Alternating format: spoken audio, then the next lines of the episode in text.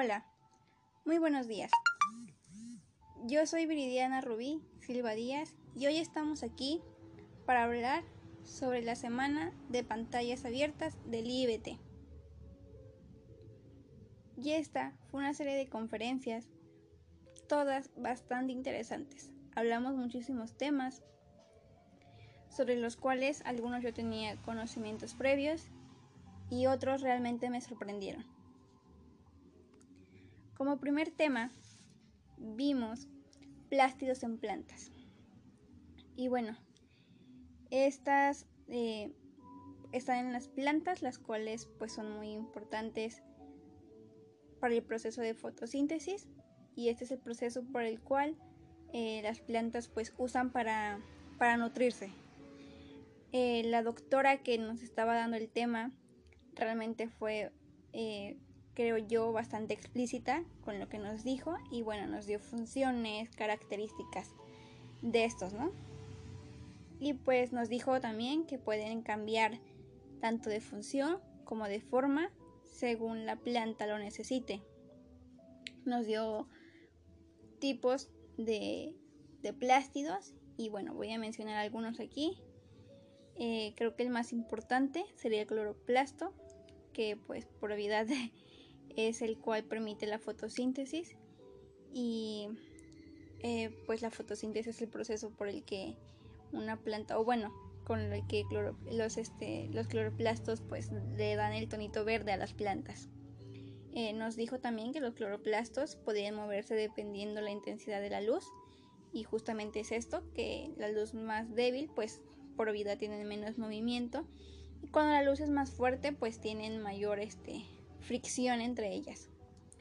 Eh, nos dio también los cromoplastos y estos tienen la función de dar el color como rojito y entre anaranjadito las plantas. Eh, también nos dijo sobre el aminoplástido que este se encarga de administrar el almidón eh, tanto en plantas, en algunas de ellas, pero también eh, está presente en los tubérculos. Un gran ejemplo de esta podría ser la papa, que como todos sabemos tiene demasiado almidón. Tanto, bueno, el almidón puede estar en plantas, en semillas y, en tubérculos, como ya lo mencioné. También nos dio eh, el otoniplastos, que este genera como la parte del aceitito entre las plantas. Y bueno, pues nos dio todas estas características y funciones como, primer, como en los primeros temas y realmente me quedé muy satisfecha con, la explicación que nos dio. Terminé entendiendo todo bastante bien. Eh, hubo una gran, gran, gran explicación sobre, sobre estos y bueno, creo que todas las personas que estuvimos ahí en la videoconferencia en ese momento nos quedamos satisfechos porque estuvo muy, muy bien. Como segundo tema, vimos eh, los espermatozoides, una célula espectacular. Sobre este tema realmente yo tenía muchísimo interés eh, en hablar, creo que me interesaba muchísimo. Eh, desafortunadamente el día que estaba programada tuvieron ahí unos percances y no nos lo pudieron dar hasta el día siguiente. Sin embargo quise tomarla aunque fuera muy tarde porque realmente me interesaba. Y bueno, creo que sobre este tema yo sabía lo que todo el mundo sabe. Eh, pues, eh, considero yo que, que todo el mundo, pues todo el mundo sabe.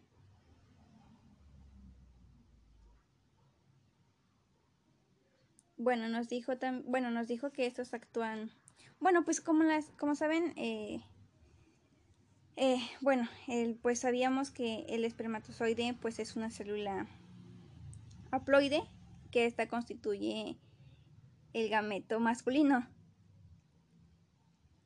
Y bueno, pues esta pues es como que para la fecundación eh, del embrión, bueno, del, óvulo, ¿no? Y bueno, el, el, ahí nos dio la explicación un, pues un doctor y nos dijo que estos actúan tanto la respiración, la movilidad y participan también en la quiomitosis.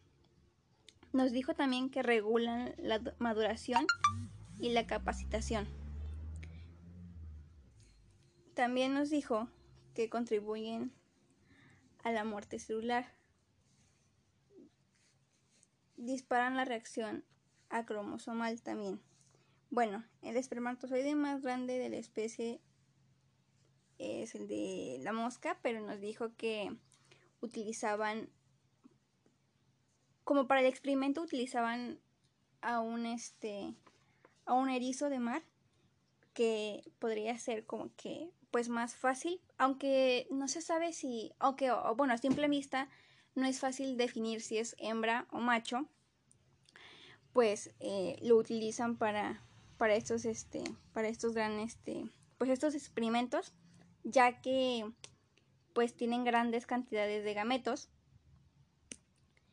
y los líquidos al que se, que se le pues extraen eh, pues tienen diferentes colores y así. Entonces esto ayuda con, el, con, el, con la investigación. Eh, nos dijeron, bueno, lo que todos sabemos, que el espermatozoide se divide en dos, que sería la, la cola y pues la cabeza. Hasta aquí quedó ese tema. Posteriormente hablamos sobre otro tema bastante, bastante interesante también, el cual fue huellas del pasado en el cual nos hablaron sobre eh, como el ADN y la genética, ¿no? Eh, nos dijeron que muchas veces pues heredamos cosas que realmente no están relacionadas con el ADN de nuestros padres. Y nos expusieron un caso sobre que hubo sobre la, hambruna de, de Holanda. Entonces, bueno, nos dijeron que durante este hubo una chica, eh, una mujer embarazada, la cual sufrió como todo este proceso de la hambruna. Y pues bueno, cuando su bebé nació, eh, nació como con, con problemas metabólicos, este, porque pues la mamá los había desarrollado durante la hambruna que pasó. Este, y pero posteriormente esta, esta misma chica tuvo, tuvo este, pues una bebé. Y curiosamente la bebé también presentó problemas metabólicos. Eh, bueno, esta los desarrolló después, cuando fue más grande, porque cuando era más chica o cuando era bebé, realmente tenía una alimentación bastante buena y también se ejercitaba. Entonces después desarrolló estos, estos problemas y bueno, pues era porque su abuela en este caso había presentado los mismos. Sin embargo, creo que, fue muy interesante el saber que yo puedo eh, como heredar algo de, mi, de mis papás o de mi abuelo eh, que realmente no tiene nada que ver con el ADN de, de estas personas. Y bueno, como cuarta clase o conferencia, eh, tomé, en mi caso yo tomé la de dinámica de la división celular de las células, de las células vegetales. Mm, al principio me interesó muchísimo el tema, creo que era un tema que me llamaba muchísimo la atención, eh, porque no sabía nada de él, o sea, literal nada. Y entonces me interesé demasiado por saber. Y realmente aprendí bastante. Eh, a diferencia de otros temas, creo que me costó, este me costó bastante entenderlo.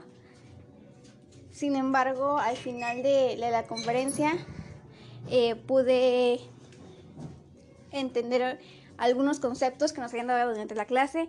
Realmente fue algo difícil porque la señora, o bueno, la, doctora que nos estaba dando el tema, eh, estuvo hablando demasiado rápido. Se fue como que muy rápido con el tema. Sin embargo, pues nos explicó eh, sobre las sobre, las fases de, los procesos, que sería la, la, profase, la metafase, la anafase, la telofase y la citonesis. Eh, nos habló también sobre el hilo de infección y la, división celular. También nos habló sobre la, placa celular, que bueno, esa sería como la que permite todo el proceso de anafase y todo esto.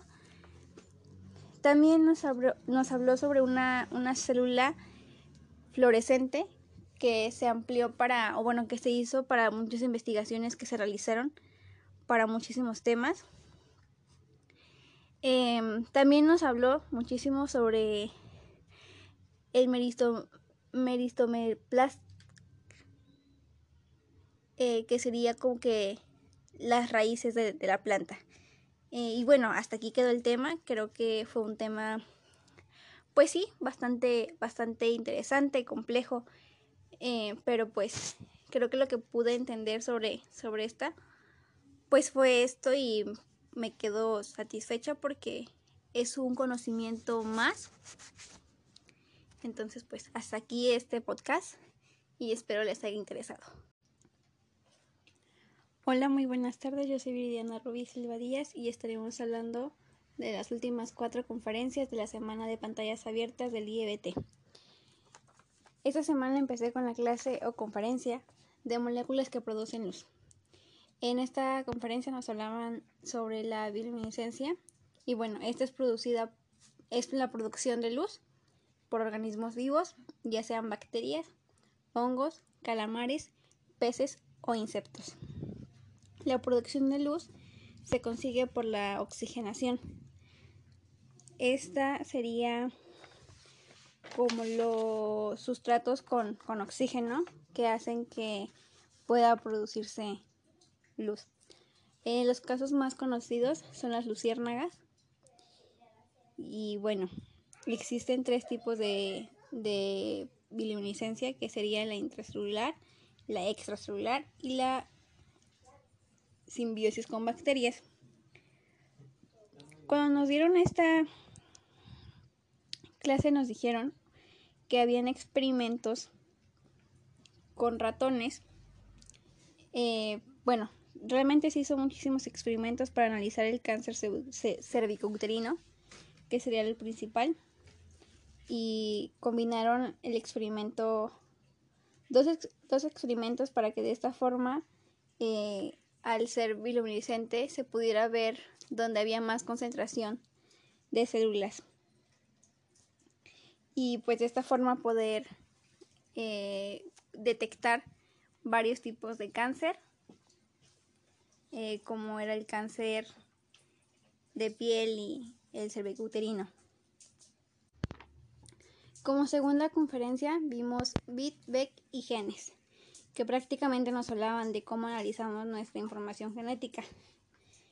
Eh, bueno, la información es transmitida siempre y cuando hay un emisor y un receptor, el cual tenga cierta habilidad para describir el significado detrás de la información que se ha sido enviada y así fijar eso para que el propósito útil y significativo. Eh, nos hablaban también sobre las bases del ADN o de los genes, que yo ya conocía las bases. Bueno, pero igual esta es la tinina, la guanina, la citosina y la adenina.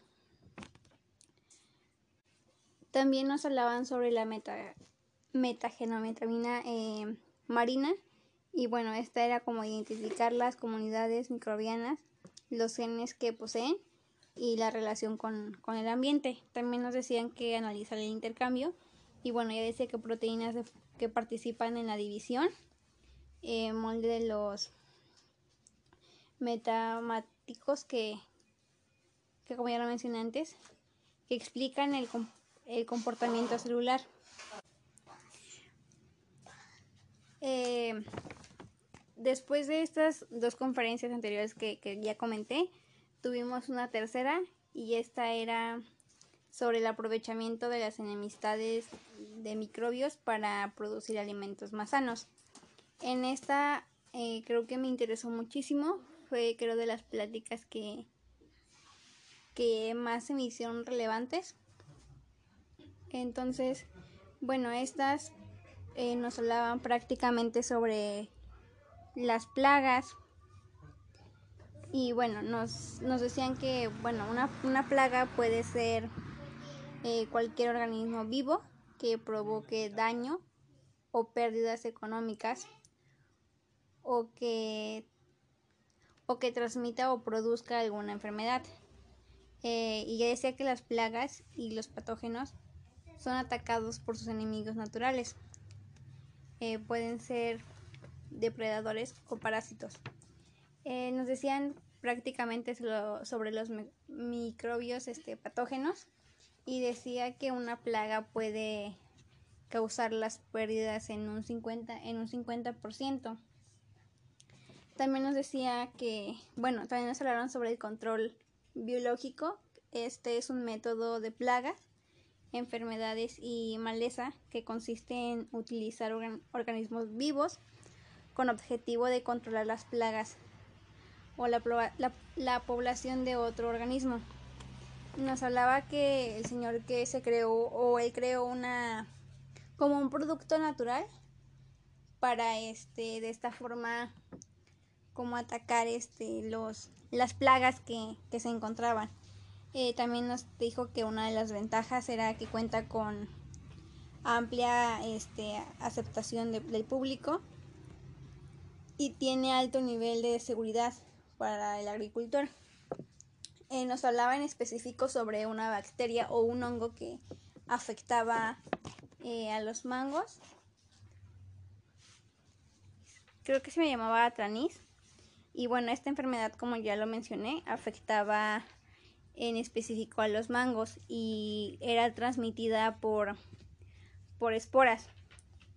Entonces, pues como ya lo dije, él creó una, un producto para, para controlar esta plaga, pero era natural. Eh, nos habló también sobre una bacteria que generaba hongos en las berenjenas y nos dio bastantes ejemplos como tanto de berenjenas como de los mangos y nos explicó totalmente el, punto de tanto como el hongo y así. Eh, bueno, eh, la última plática o conferencia que tuvimos fue eh, amigos y enemigos microbianos de las plantas.